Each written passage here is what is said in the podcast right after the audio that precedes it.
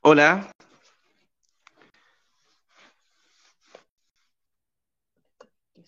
Ingresa de nuevo MJ.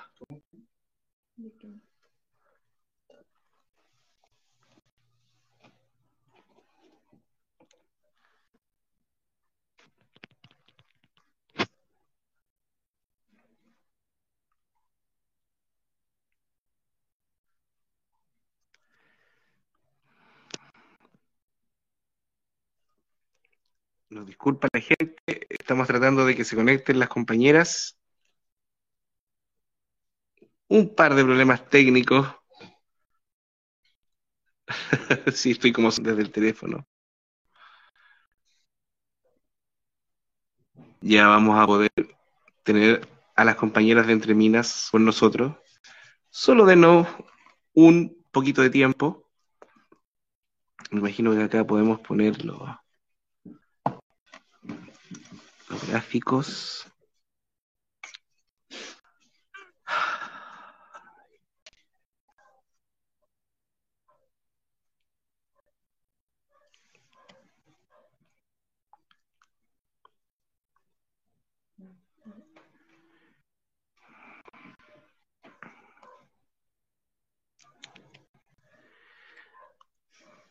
A ver, podemos poner alguna gráfica por mientras, no, clips. No, el teléfono no da nada.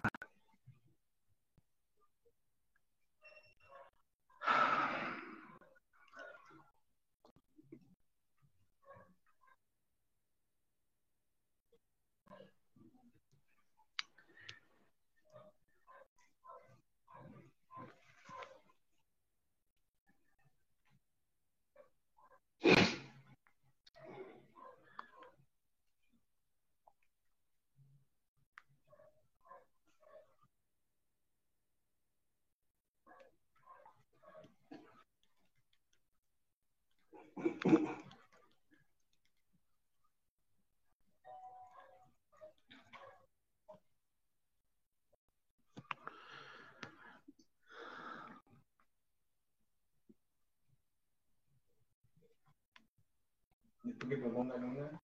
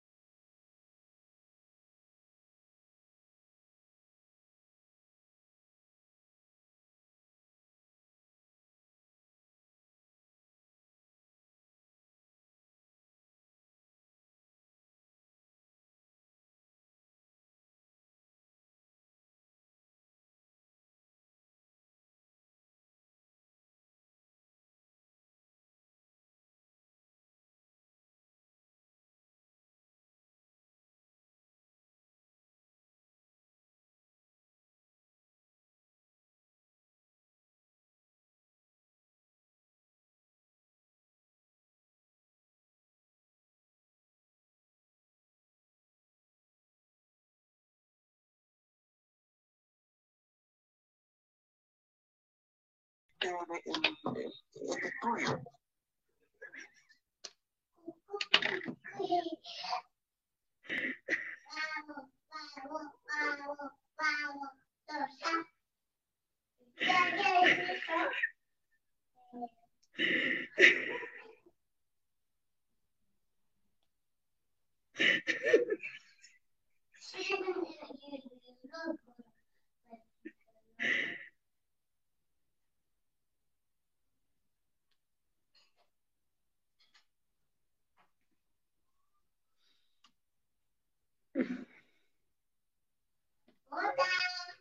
No, está sucio eso.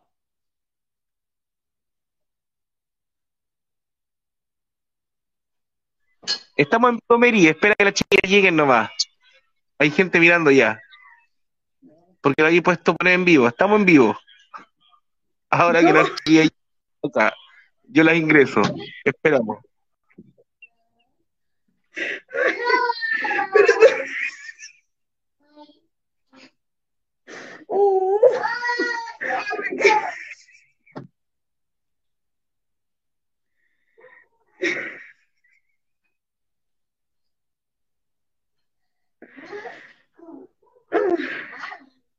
Kiko, ¿estáis por ahí?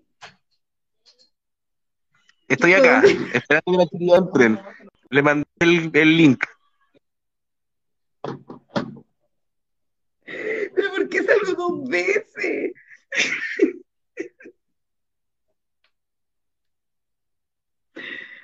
Oh, oh, no puedo dejar de reírme.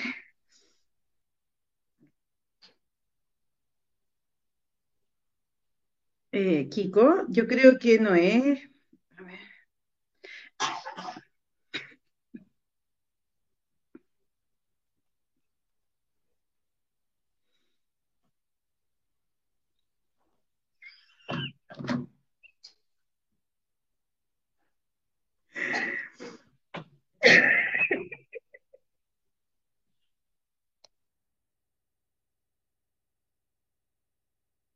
Queremos pedir disculpas a la audiencia. Hoy día ha sido un día de un día pésimo para la tecnología de Entre Minas, eh, horrible. Llevamos una hora tratando de conectarnos, no, no sabemos cuál es, qué pasó. No, no, no tenemos idea por qué yo estoy conectado dos veces. Eh, la, la Tamara no tiene el link, eh, lo está pidiendo Cata, y yo no tengo WhatsApp en, el, en la tablet. ¿Y por qué estoy dos veces? No, eso es lo que no entiendo. ¿Por qué?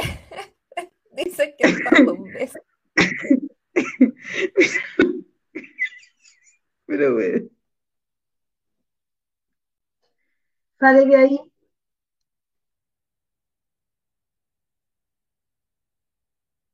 Gracias, Kiko, por ayudarnos. Tu- Tuvimos una pequeña falla técnica, una falla que es propia de nuestro nivel de boomer, nivel.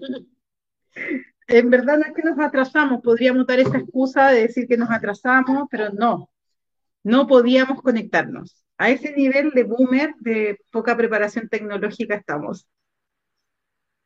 Yo creo que es hasta más digno decir que nos, que nos atrasamos que esta situación, ¿cómo se llama? El error, no sé cuántito, ese que está entre el, entre el asiento y el, y el computador.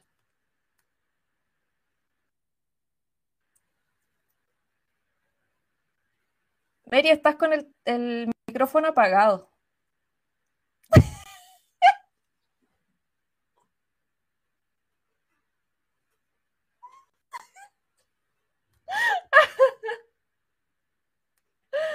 Ay, Perdón, todo mal hoy día, todo mal. Hay una dice que aparece y aparece. Eh,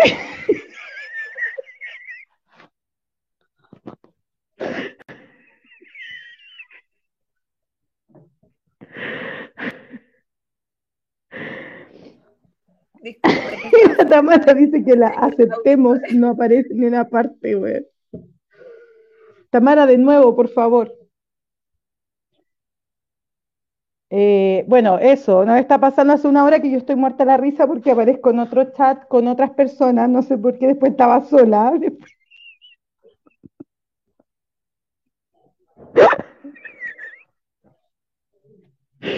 ¡Ay, qué tremendo!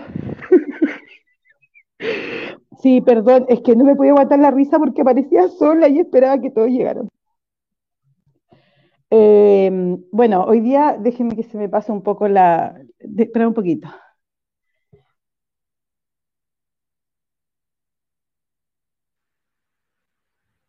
Oye, disculpen, y además me veo súper pálida. Pero ya todo, todo mal, en todos los aspectos. Todo mal. Mary, estás Estaba muteada. ¿no?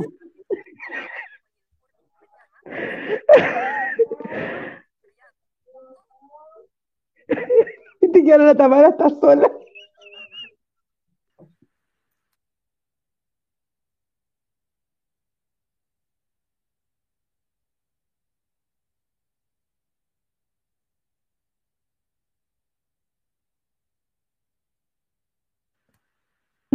asesoría técnica con, con, con Kiko porque esperemos un poco que la guagua está dejando la escoba. Eh, que Kiko nos ayude porque la Tamara no puede entrar.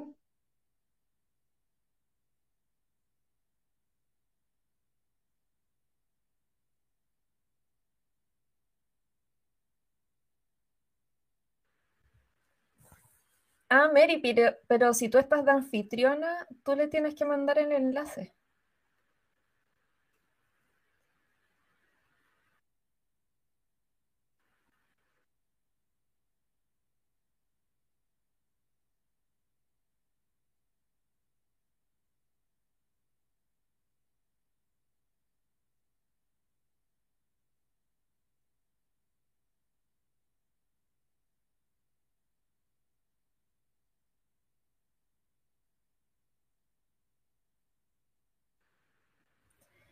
Oye, sí, primero el chiste era que, Mary nos aparecía con un, con un rectángulo negro. Eh, ahora Tamara no aparece. Tamara, te envié por WhatsApp el, el enlace. De nuevo.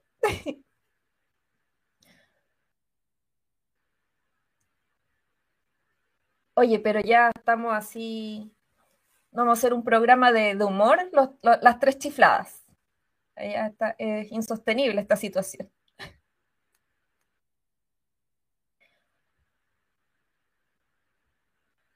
Y no estamos en un carrete nosotras tres, ¿eh? estamos en vivo, transmitiendo para, todo, para toda la audiencia.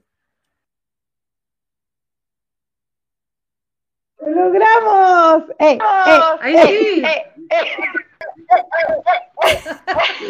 y eso que estamos sobrias, sobrias, sobrias. me di cuenta en un momento porque escuchaba a la Mary en un mundo paralelo y no sabía, tenía eh, YouTube.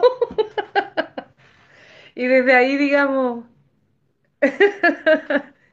el programa paralelo de Mary. muy gracioso. Porque yo estaba sola, después la Cata estaba sola, después tú Tamara estaba ahí sola, estábamos las tres en tres lugares distintos.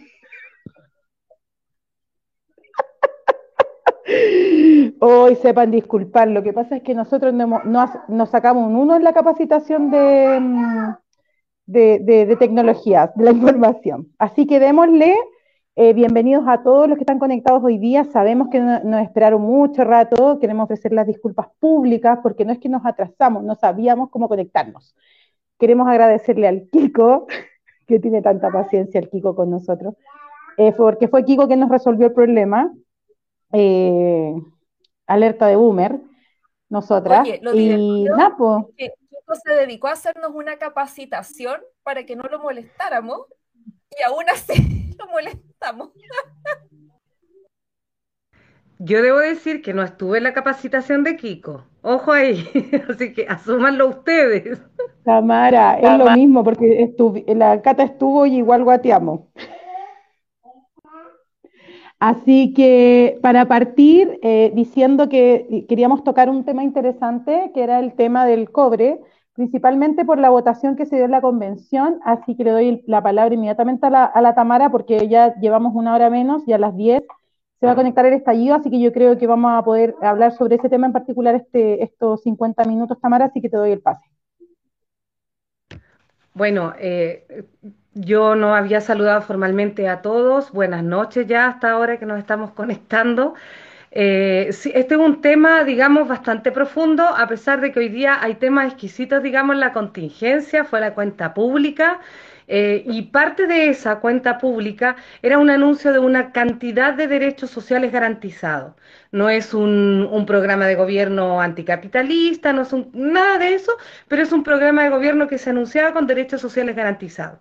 El gran problema y cómo se conecta con el título, digamos, que nosotros hoy día le pusimos a este programa del, del cobre, ¿cierto? Y el gran saqueo de Chile, tiene que ver justamente en cómo garantizar esos derechos sociales, porque lo que pasó en la convención, a grandes rasgos, ahí las compañeras también van a, van a poder explayarse, tiene relación, digamos, con que en el fondo lo que está sucediendo en Chile con los recursos naturales es un, un, saqueo, un robo a manos llenas, pero es mucho más profundo de lo que nosotros nos podamos imaginar.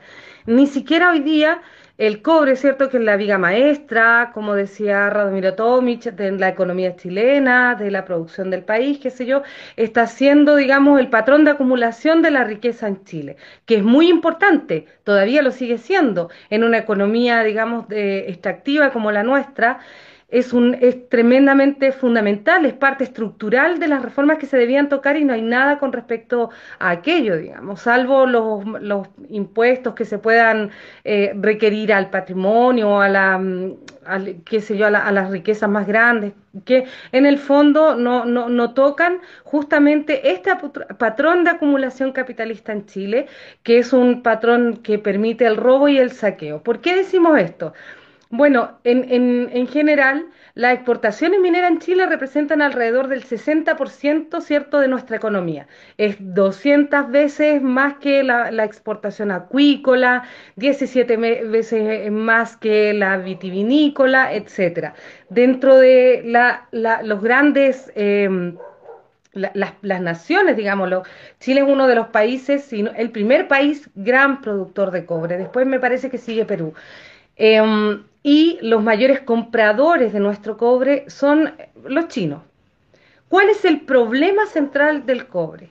Y de aquí se desprende una serie de discusiones que no creo que alcancemos a abordar en por esta impas, digamos, todas la, las aristas que tiene esto, porque una tiene que ver con el saqueo propiamente tal, otra tiene que ver con el medio ambiente y la tercera que tiene que ver, digamos, con eh, el manejo finalmente de los sectores productivos, quién lo hace todos están, los tres están interrelacionados. Pero en el primero, ¿cierto? Cuando decimos que Chile, eh, perdón, que China es el país que más eh, cobre compra, Chile lo que hace es comprar concentrado de cobre.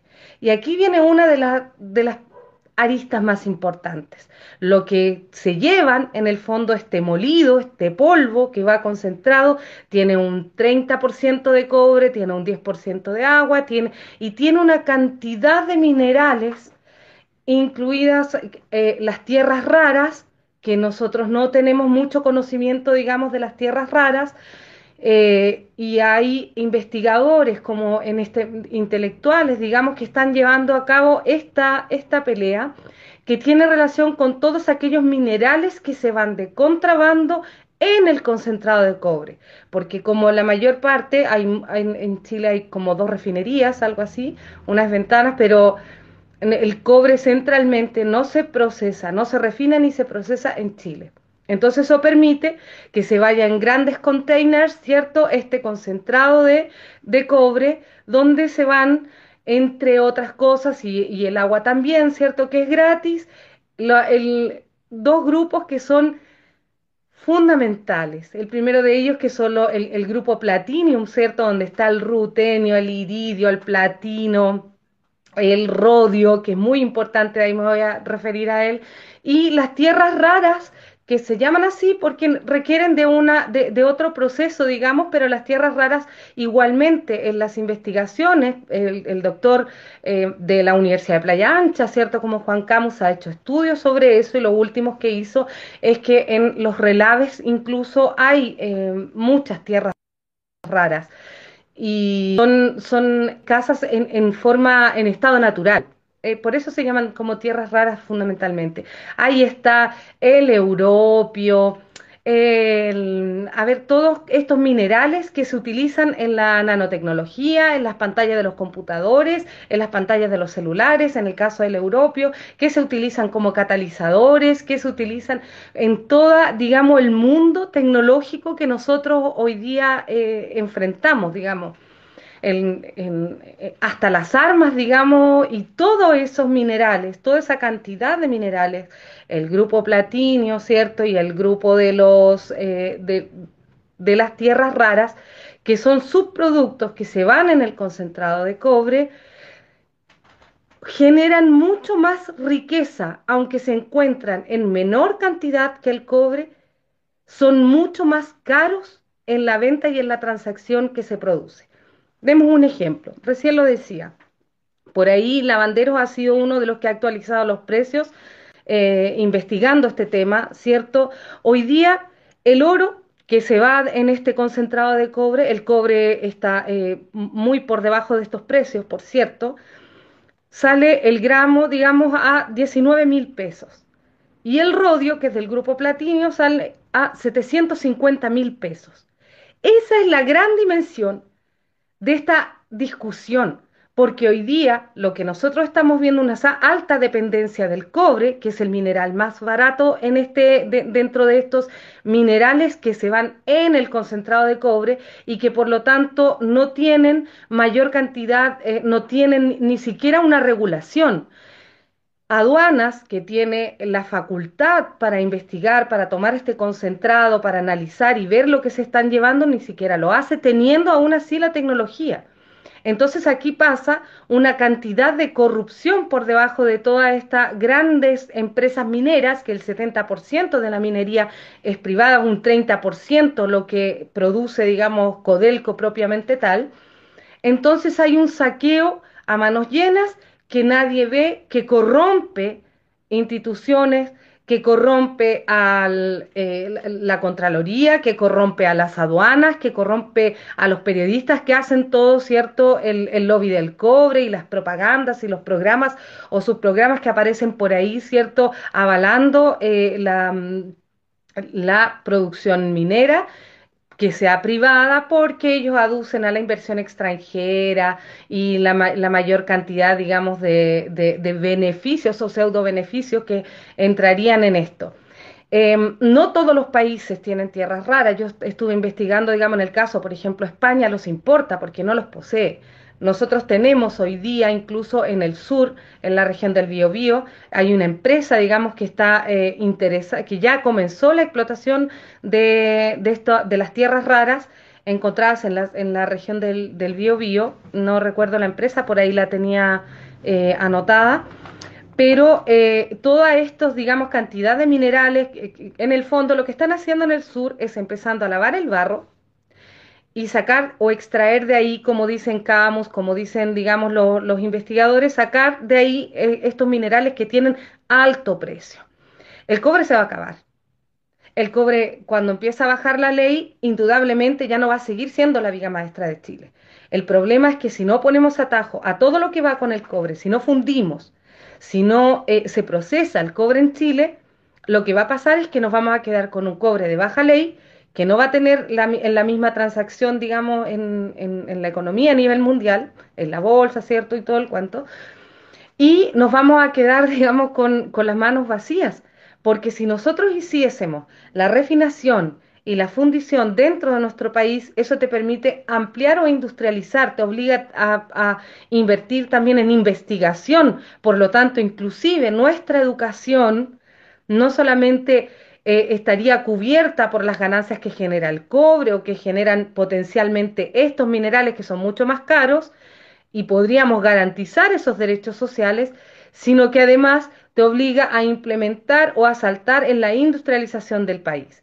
Hay un, un problema, digamos, que es medioambiental, que tiene que ver con esta discusión, eh, sé que hay, hay, muchos detractores, digamos, de la minería, en particular los sectores más del progresismo verde, ¿cierto? Que dicen no a la minería, no a la minería, y no sé cómo vamos a sostener el país, porque eso todavía no hablan, no dicen, no todos tienen un pedacito de tierra donde poder plantar su chacra y vivir en una comunidad. Entonces no, no, todavía no se escucha, digamos, desde esos sectores cuáles serían las medidas que ellos van a tomar para garantizar la cantidad de derechos sociales, entre ellos la educación, la salud y, otros, digamos, derechos o la vivienda, que incluso ha sido tomado hoy día muy fuerte en, en el discurso presidencial. ¿Cómo los van a garantizar? No tengo idea, porque lo que pasó en la convención fue justamente eh, impedir que estas proyectos o normas populares de ley que tendían a, la renacionalización de los recursos minerales, del cobre, del litio y demás, del oro, fundamentalmente, ¿cierto? Em, no fueron votadas en su mayoría con la ley de los dos tercios, digamos, quedó bastante amarrada la convención para que se pudiese votar a favor este proyecto que aunque tuvo una buena cantidad de votos, obviamente los sectores como el Partido Socialista fueron los detractores, digamos, y rechazaron el proyecto de renacionalización. Pero no solo, eh, eh, eh, solamente con, con, el rechazo, digamos, también gente que vende la pomada, como Baradit, por ejemplo, que es muy dado con, con, su estilo ñuñoíno a, a hacer un, una especie de mm, un panegírico siempre de los, de los grandes presidentes republicanos y entre ellos Allende, el tipo se abstuvo en la votación que, fue fundamental en el gobierno de Allende, que fue la renacionalización, digamos, del, del, cobre, histórico para nuestro país, que ni el mismo Pinochet se atrevió a tocar. En, en, digamos, se hicieron para su, en términos de propiedad, no en términos de explotación y de concesión minera, que ese es otro tema que se abre también alrededor de esto, que es la legislación que se implementa desde esta institucionalidad, ¿cierto?, que está sobre nosotros. Entonces, de alguna u otra forma, la gran discusión que, tiene todas estas improntas, como decía, tiene relación con el saqueo que está sucediendo de nuestros minerales. Em, es muy interesante el tema, da mucha rabia porque incluso hay algunos programas que han transmitido en la BBC de Londres, qué sé yo, de cómo nosotros no nos damos cuenta del saqueo que está sucediendo en, de nuestra economía, que finalmente las mineras eh, extranjera, la gran minería y todo eso, no, las empresas no producen nada, las que lo producen son los trabajadores. Y los trabajadores hoy día no tienen ninguna injerencia de ningún tipo en lo que se está eh, produciendo, digamos, en el país, solamente son asalariados que no, no podrían eh, eventualmente, digamos, regular, ni las comunidades. Al quedar esto en los proyectos de norma, iba incluido justamente que los trabajadores y las comunidades además decidieran sobre la eh, eh, potencial explotación minera para evitar el, el extractivismo, que es distinto a la extracción, digamos, tiene matices. Entonces, esa, esa discusión no ha sido abordada en su totalidad porque hoy día, francamente, las comunidades podrían, en, algunos artículos verdes que trataron de hacer, tener alguna algún pronunciamiento, pero no pueden decidir en el fondo sobre si se extrae mineral, si no se extrae, qué impacto tienen a las comunidades, es decir, hay una cantidad de legislación además que se desprende de esto, porque tiene que ver con las leyes medioambientales, tiene que ver con, la, con, con todos los cambios estructurales, insisto, miren, es tan grande tan grande, por aquí me parece que, tengo las cifras, es tan grande lo que se llevan en el saqueo a manos llenas, por eso robo. En, para hacer la comparación, más o menos las AFP lo que han recolectado en este fondo, en este gran fondo que está, ¿cierto? Eh, son 120 mil millones de dólares, lo que se ha ahorrado la AFP desde que existen hasta hoy día. Solo con, entre el, cobre, digamos, y los subproductos, según los cálculos que hacen estas consultoras internacionales como Goldman Sachs, ¿cierto? A lo que está cotizado hoy día estos minerales, como les di el ejemplo del rodio, pero hay otros que son igualmente caros, mucho más caros que el cobre, ya eh, aproximadamente se están llevando 60 mil millones de dólares, es decir, la mitad de todo lo que se ha acumulado con las AFP. Si no ponemos atajo y esta discusión no puede quedar restricta a lo que fue el periodo de la convención.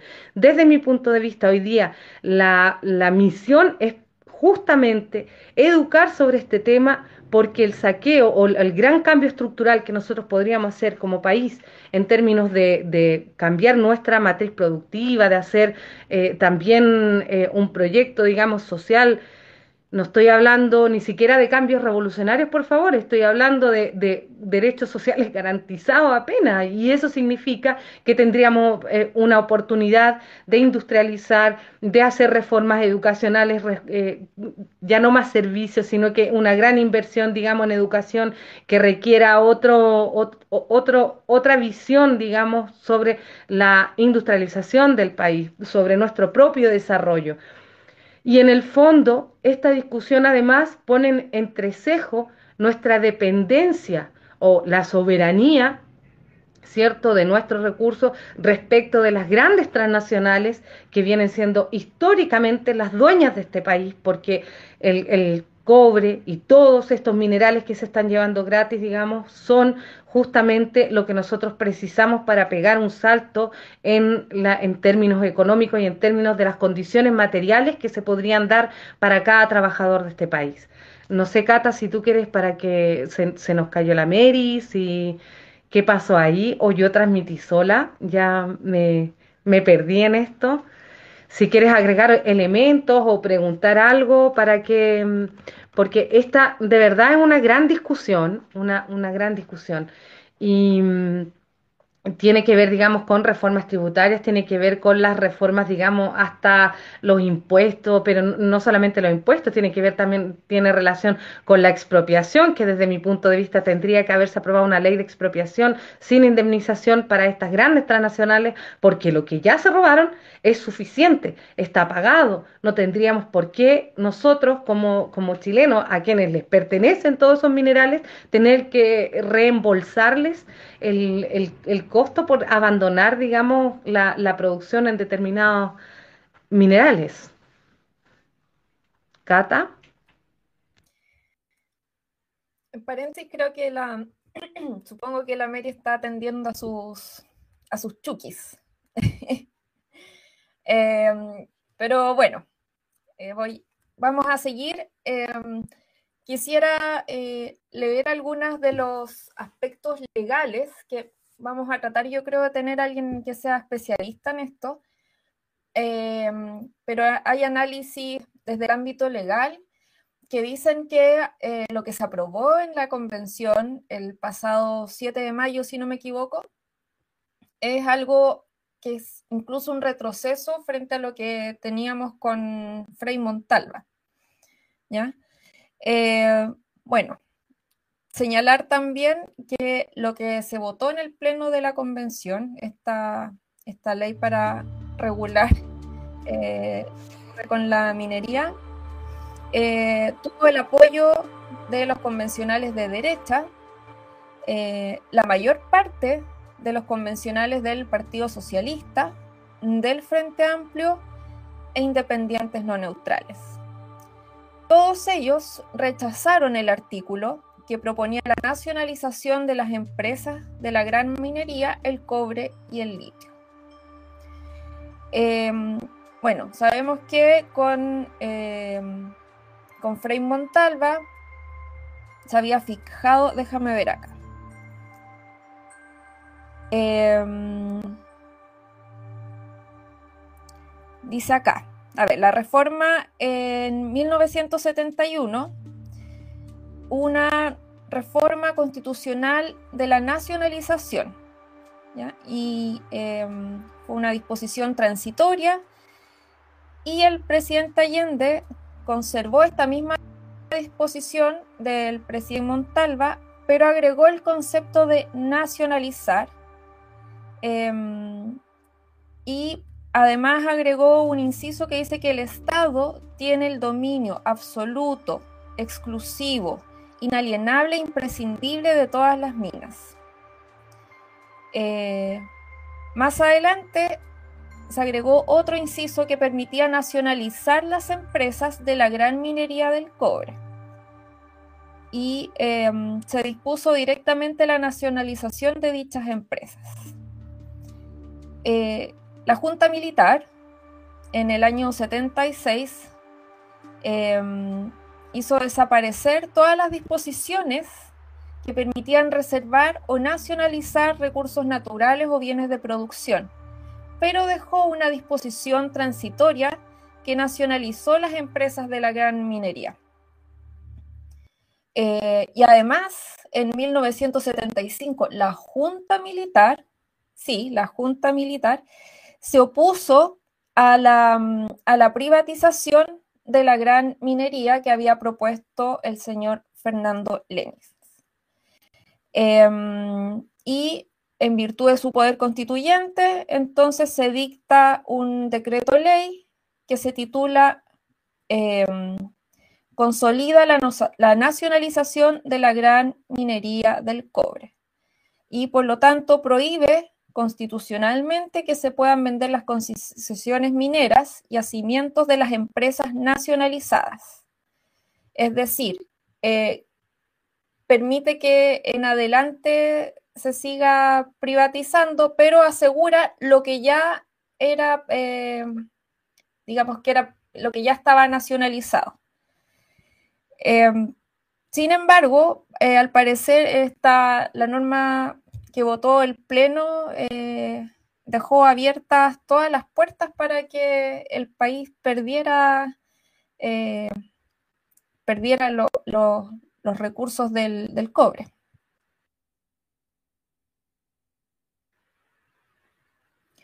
Ahí, ahí, dale, Y fíjate, Cata, sí, no, una anécdota, digamos, que, em, que ni siquiera lo que se atrevió a tocar Pinochet, que yo lo mencioné así, digamos, a grosso modo, fue, digamos, Merino quien se opuso y que le dijo no, ahí no. Es decir, todas las intenciones, lo que no, no, se atrevió a hacer la dictadura, digamos, hoy día se está haciendo en, en esta convención. Entonces, por eso decía que tiene que ver además con una cantidad de articulados anexos que se, que se aprobaron también en, la convención.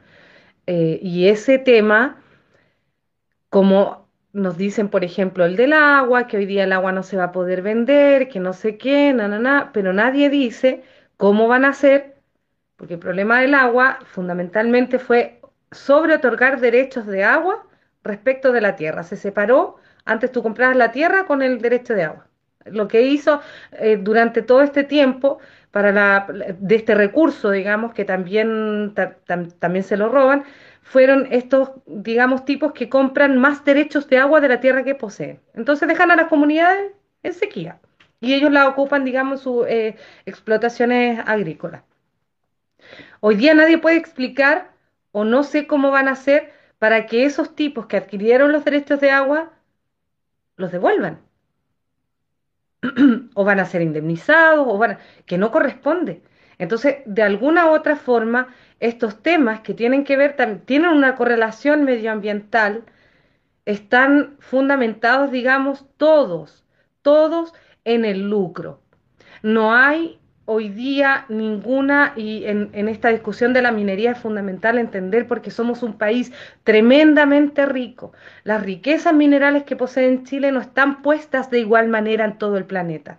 Y por lo tanto tenemos, por ejemplo, si Chile, eh, eh, el cobre, digamos, que es nuestra principal riqueza de explotación hoy día, los otros se lo llevan gratis, si nosotros dispusiéramos totalmente como país de aquel recurso, tendríamos muchos de nuestros problemas solucionados, pero se están llevando no solamente el cobre, ya el 70% de las ganancias del cobre se, se lo llevan las privadas, las mineras privadas, pero además lo que estamos diciendo o lo que estos eh, intelectuales que hoy día están, digamos, a la palestra de la investigación, como mencionaba el profesor Camus, como mencionaba Lavanderos, que hace el, eh, ¿cómo se llama? El, eh, Julián Alcayaga, es decir, hay una cantidad de intelectuales que hace mucho tiempo que vienen hablando de esto del, del problema del cobre en Chile.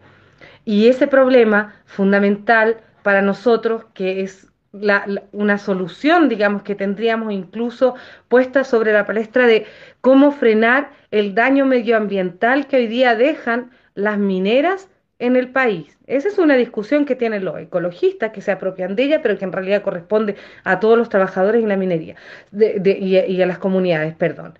Si nosotros, y ahí está planteado el mecanismo, si fuesen los trabajadores, ya no las transnacionales, no lo, cierto, los, el Luxich, que también está o es parte de, la explotación minera, si fuesen los trabajadores y las comunidades quienes se hicieran eh, a cargo de la producción de los minerales podrían restringir la cantidad porque ya no se funciona en torno al lucro y por lo tanto plantearía un, proyecto de país distinto donde se puede justamente restringir la cantidad de lo que se produce y ver los impactos, decidir cómo se produce, dónde se produce, ¿cierto?, eh, etcétera, nos aseguraría incluso que el impacto medioambiental fuese menos dañino que una economía extractiva en la cual las grandes transnacionales hoy día son dueñas de, eh, o son los filibusteros, son, son cierto, esta especie de, de, corsarios que están sacando en el barril, en el tonel que va eh, del lado, ¿cierto? Esta gran cantidad de tierra que las procesan en otros lugares, en otros países, que se investigan, que no lo hacen aduanas en Chile, que lo hacen, por ejemplo, en Alemania, que lo hacen en distintos lugares y desde ahí se han dado cuenta la cantidad de minerales, de oro, del grupo Platinum, de las tierras raras que se llevan y, y que nadie paga por ellas. Entonces, es una discusión que da rabia, a mí me encoleriza bastante, me, me pone muy iracunda, porque está pasando un robo tan grande que la verdad todo el resto de las discusiones eh, y cambios estructurales que pretenden disfrazar en las cuentas públicas no son tales si la, aquí la gran estructura económica, la gran viga, está salvaguardada para los grandes intereses. No hay ninguna reforma en torno a aquello, ni incluso eh, asegurar, digamos, en, la explotación del litio, que últimamente el, lobby de Sokimich le ha permitido, digamos, hacer una publicidad bastante importante para revertir. Em, la imagen, digamos, que tenía después de financiar todos los informes eh, falsos y financiar político y todo. En el fondo todo el mecanismo de corrupción, digamos, que rodea también a las instituciones del Estado y a las instituciones también que son parte de la educación, universidades que se dedican y que hay muchos investigadores que hoy día son financiados por estas grandes transnacionales y por eso no hay un enfoque, digamos, tampoco desde el punto de vista o desde la universidad, desde la academia, que vaya en ruptura ni en mejora realmente del, uso de la innovación de nuevas tecnologías en Chile. Entonces yo creo que esa cantidad, hay una cantidad de gente que funciona con las platas de periodistas, de, de relacionadores públicos finalmente, porque esos son relacionadores públicos que tratan de lavar la imagen y de ocultar el robo que hoy día están haciendo en Chile, estas, estas grandes empresas. La Mary parece que ya no llegó. Sí, yo ya no llegó porque dice que, mm, que, se, que se le cae internet. Así que vamos a presentar una, demanda BTR. Em, mira, eh, quería llevarlo a un plano más, eh, más político el, el tema y mm, y hablar un poco sobre cómo se gestó este acuerdo del 15 de noviembre que nos lleva a esta instancia de, generar este mecanismo de la Convención Constitucional para que se escriba una nueva constitución en un gran acuerdo nacional con participación eh, amplia. Em, ahí volvió la media. Yo recuerdo perfectamente que hubo un empresario chileno que yo creo que tuvo la, claridad de ver la profundidad del, quiebre que hubo el 18 de octubre de 2019 y darse cuenta que iba a ser necesario eh, mantener esa paz social tan necesaria para los empresarios, porque sin paz social no pueden eh, eh, seguir enriqueciéndose, digamos. Em, mucha gente dice que, que, esta, bueno, que esta constitución es, de derecha, y yo creo que, sí, que, que puede ser que, sí, de, hecho, el, el, tema este de la, lo que se votó respecto de la, del cobre eh, queda claro a quienes favorece, digamos. Eh, pero sí también creo que hay una, una derecha más, eh, más pobre intelectualmente, con menos visión de futuro y que realmente se espantan y creen que, que Boric casi que es un, un tipo de Allende. Pero insisto, retrocedo, creo que, que Luxich tuvo la claridad y salió, si no me equivoco, ese mismo fin de semana con un comunicado a través de la, del diario La Tercera, donde él hablaba de esta necesidad de hacer hartos cambios eh, en políticas públicas para, para terminar con la, con la desigualdad en el país. Eh, bueno, y Luxich es uno de los, de los grandes empresarios de los recursos naturales de nuestro país. Eh, y ahí, claro, nosotros hablamos del cobre, pero tú bien dices que no se trata solo del cobre, sino que también se trata de otros minerales, y ahí Luxich está implicado en el, con el litio. Em, y, la otra pata que, me parece interesante, em, bueno, a lo que quería llegar con, con, esto, lo anterior, perdón, es que em, a uno le queda más o menos claro qué cosas se, negociaron ese 15 de noviembre, eh, porque ese acuerdo fue entre lo que se denomina las élites políticas, pero en el fondo sabemos que son marionetas de los grandes poderes económicos, para ellos gobiernan en el fondo, em, y de ese modo se tienen que haber logrado los, los acuerdos. O sea, yo creo que este es uno de los puntos principales que se negoció, se transó para que todos estuvieran de acuerdo con, eh, con escribir esta nueva constitución. Eh, y no deja de llamar la atención eh, quienes, como leí hace un rato, quienes votaron en el pleno de la convención a favor de la norma que, que emanó, ¿cierto? el Partido Socialista, el Frente Amplio, independientes no neutrales, completamente contrario al discurso que siempre se ha dado desde estos sectores llamados de izquierda, ¿cierto? Eh, con la consigna por años han, se ha levantado de la, necesidad de renacionalizar los, recursos naturales. Eh, y por otra parte, creo que eh, es importante lo que tú señalabas respecto de la crisis medioambiental que va a vivir nuestro país y que yo creo que a uno le cuesta eh, asimilar, ¿cierto? Pero en unos 20 años más o en, mucho menos eh, vamos a tener crisis alimentaria y crisis energética y este país ya está siendo despojados de, ese, de ese medio ambiente que le permite alimentarse. Em, y, bueno, yo que he trabajado más o menos en el, rubro de la minería algún tiempo, eh, ahí me, ha tocado ver más o menos cómo se, hacen los estudios eh, de impacto ambiental.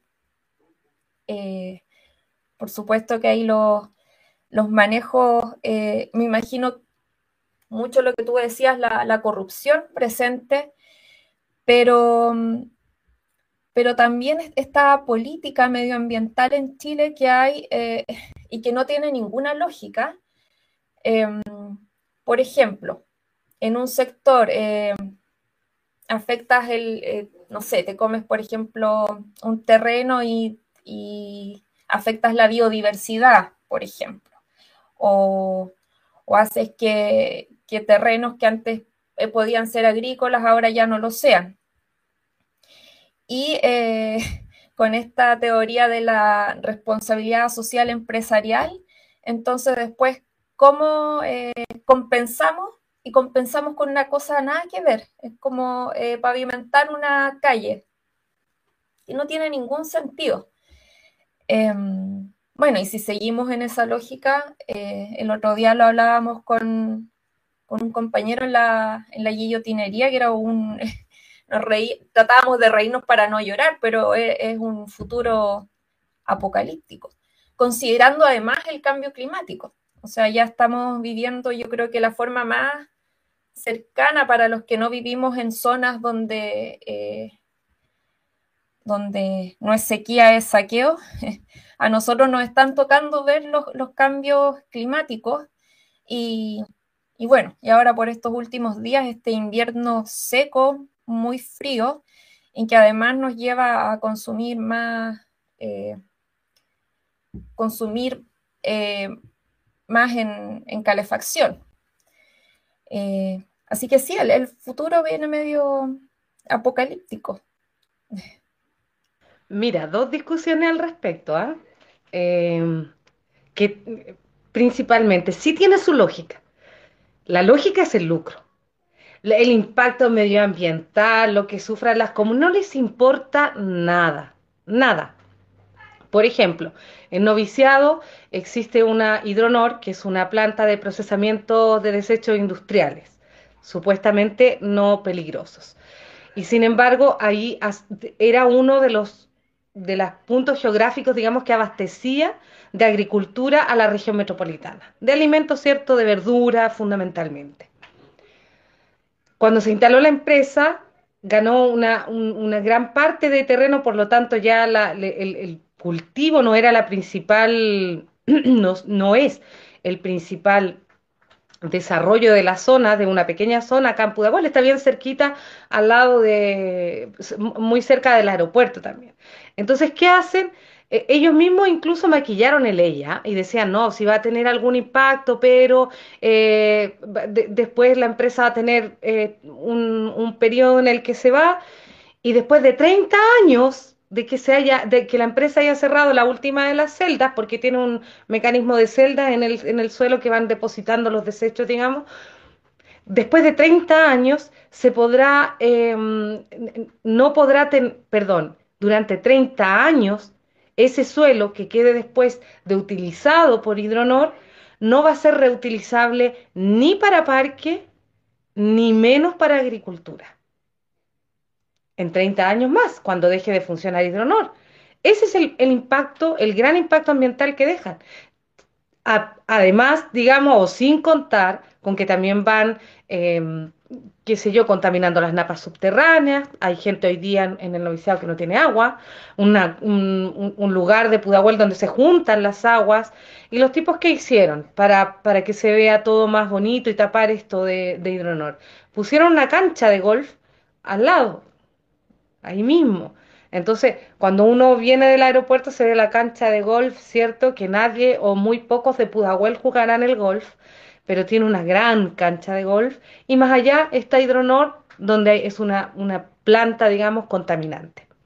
Esa es la lógica del lucro, no le interesa nada más, nada más. Y si el futuro es catastrófico o no, que en efecto hay una crisis climática que te ordena una cantidad, digamos, de, además eh, fenómenos que están sucediendo con eso, extinción masiva de especies, sequía, desertificación, una cantidad, digamos, de, problemas que se van, que van en cadena, así como los ecosistemas funcionan eh, como en cadena, el, problema de la contaminación, del medio ambiente, de la crisis climática está toda también interrelacionada, son todas, eh, una es consecuencia de la otra. Si ese problema que existe en, hoy día en nuestra sociedad está planteado y es grande, se plantea siempre como una gran catástrofe, como no hay futuro y eso puede llevar a una equivocación política desde un punto de vista. Es correcto, es correcto la lucha medioambiental, es correcta empezar a plantear, digamos, como parte del problema que no es un problema que no haya sido alguna vez abordado eh, eh, por el marxismo, digamos. el mismo Marx, digamos, en el Capital habla sobre justamente la ruptura metabólica, digamos, de la tierra con el hombre y todo lo que generaba la agricultura Ese, hoy día, si nosotros miramos, eh, estamos en el mismo fenómeno, digamos. No hay una, una, distancia tan grande teórica como dicen los hippies del, del, del ecologismo, cierto, capitalista verde, que los marxistas nunca se preocuparon de esto, que la Unión Soviética dejó, momento, la Unión Soviética es otra cosa, estamos hablando del marxismo, la experiencia estalinista yo la dejo aparte. Y hay que revisar y hay que ver cuáles fueron los errores, todo eso está muy bien.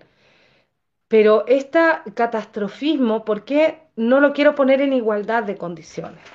En, en, una ocasión, por ejemplo, escuchaba a una convencional hablar que la lucha fundamental era del agua, porque si no había agua, no había vida. En efecto, si no hay agua, hay vida de otra manera. Porque la vida del planeta, que ya ha tenido bastantes eventos, ¿cierto? Eh, en sus ciclos de vida, la vida en el planeta, el planeta va a seguir existiendo en las condiciones que tenga, como roca, como la vida del planeta, en, en el estado en que nosotros lo conocemos, sí corre riesgo, pero la fuerza fundamental capaz de transformar aquel aquella desventura, ¿cierto? Esta cosa que se ve casi como un una, una, predestinación eh, eh, que responsabiliza al hombre. Aquí la culpa de las leyes medioambientales, de todo eso, la tiene el sistema en el que nosotros nos encontramos, el modo de explotación capitalista. No tiene otra explicación. El extractivismo, eh, de repente los ecologistas siempre presentan estos problemas como aislados, como si no hubiese, digamos, eh, responsables, como si las grandes transnacionales no tuviesen la culpa y, todo funciona, digamos, de una manera casi predestinada. Si nosotros no somos la fuerza vital para transformar el mundo, es el hombre, en términos genéricos, para los las, las, más susceptibles. Eh, el hombre como género humano.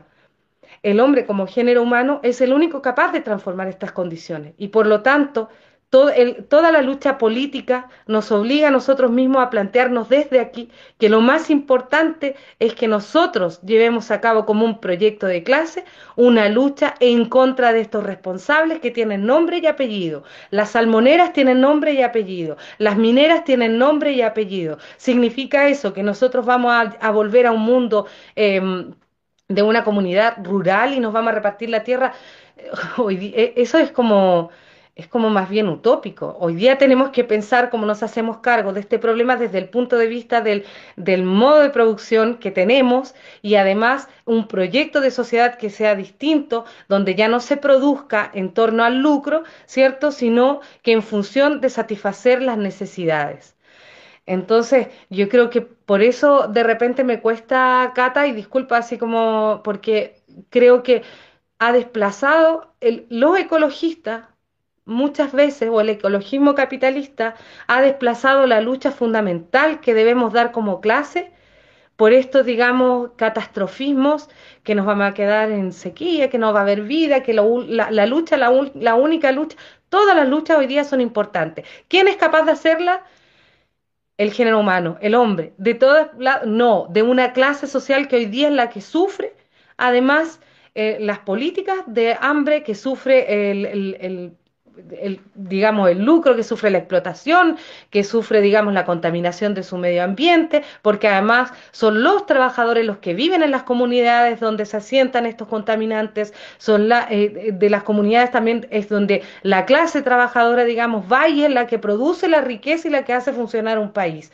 Entonces, cuando nosotros vemos este, este robo, que nadie le pone freno, y no creo que no lo sepan, no creo que no tengan conocimiento, no creo que las aduanas con los equipamientos tecnológicos que tiene, que sí puede hacer, que sí puede revisar un container y ver qué cantidad de minerales se están robando hoy día en Chile, lo puede hacer, lo puede, lo hace de ninguna manera. Contratan empresas en el extranjero, los puertos de destino, para que allá se analice la cantidad de minerales que se van, por ejemplo, adjuntos, digamos, en el cobre y absolutamente gratis.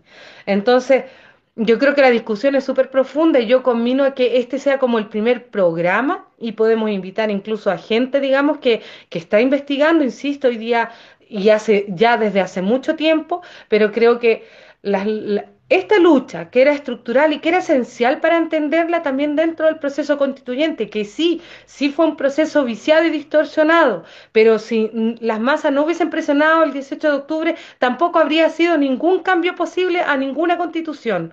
Y por lo tanto, eso era esencial que se entendiera antes de la convención. Ahora es un poco tarde. Si todos hubiésemos entendido que esta lucha para, en la convención con toda la crítica a los dos tercios, con todo el, amarre, digamos, y el acuerdo por la paz que tenía encima, era esencial para poner esta discusión en el centro de la mesa y que entendiésemos desde el 18 de octubre que si no solucionamos estructuralmente e, esta política, no vamos a tener solución a ninguno de nuestros problemas, que no va a ser eh, ningún derecho social plenamente garantizado, que finalmente van a ser como estas leyes CAE, que se dice se va a terminar algún día hasta que inventemos otro sistema de transición, pero mientras vamos a premiar a los que sí pagan.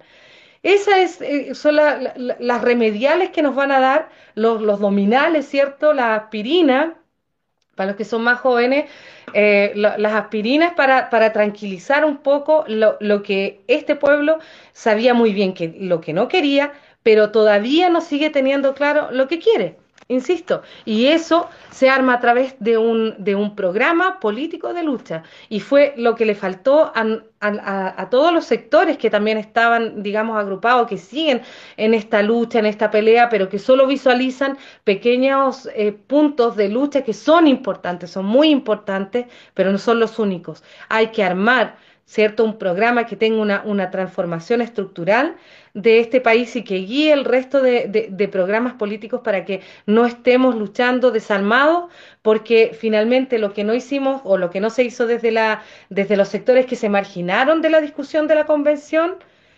fueron justamente ganados para la política de la derecha o de la concertación con sus discusiones. Yo por ahí incluso le, le posteé al tipo este Baradit que por qué se había, había rechazado, porque él rechazó terminar con el subcontrato. Y el tipo decía, es que no, fue un proyecto que no contaba con gran patrocinio y que además era muy malo. ¿Esa es su explicación? Para uno de los, de, de los flagelos más grandes hoy día de dispersión, atomización, explotación eh, que sufren los trabajadores en Chile. Entonces, oye, Tamara, ah, entró la Mary.